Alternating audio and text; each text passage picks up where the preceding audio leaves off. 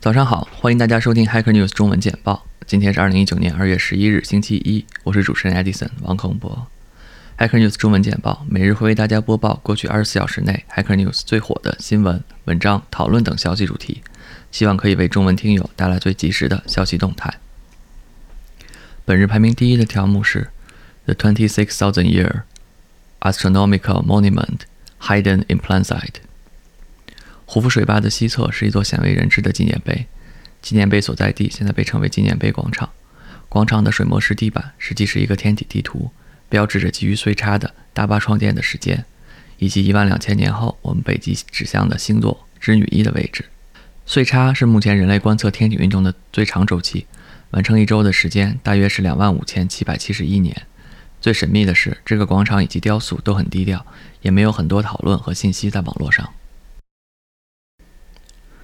Explain Shell 是本日排名第二的条目，它是一个网站工具，可以帮助用来理解复杂的 Shell 命令。用户可以输入 Shell 命令，网站会给出一个分解的指令执行细节的说明，例如每一个指令的说明和连接符的意义。排名第三的是 Learn C at its low level interactively in the browser。C 语言难学，不仅仅是因为它是更加底层的语言，也是由于运行环境的搭建不利于交互学习。这个项目实验性的创建了一个虚拟机，来在浏览器运行 C 语言，希望以此隐藏一些底层的实现，来简化 C 语言学习的模式。第四条的标题是 “Democrat propose jail time for tech companies who steal your data”。隐私是一个越来越被大家关注的问题，科技巨头越来越依赖数据来分析和预测人们的行为，以销售产品以及广告。美国民主党议员 Roe Biden 提出了一个新的法案。该法案将导致美国一些科技巨头面临严重的法律后果。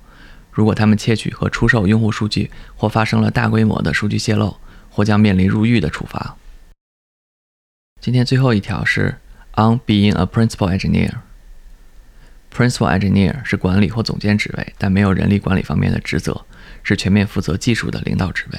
作者为 SandGrade 的 Principal Engineer，结合自己的经历，记录了对该职位以及公司架构。职业规划等方面的一些感想。以上就是今天的 Hacker News 每日简报，感谢大家收听。本次节目由 Edison 在 Auckland New Zealand 为大家播报。我们下次再见。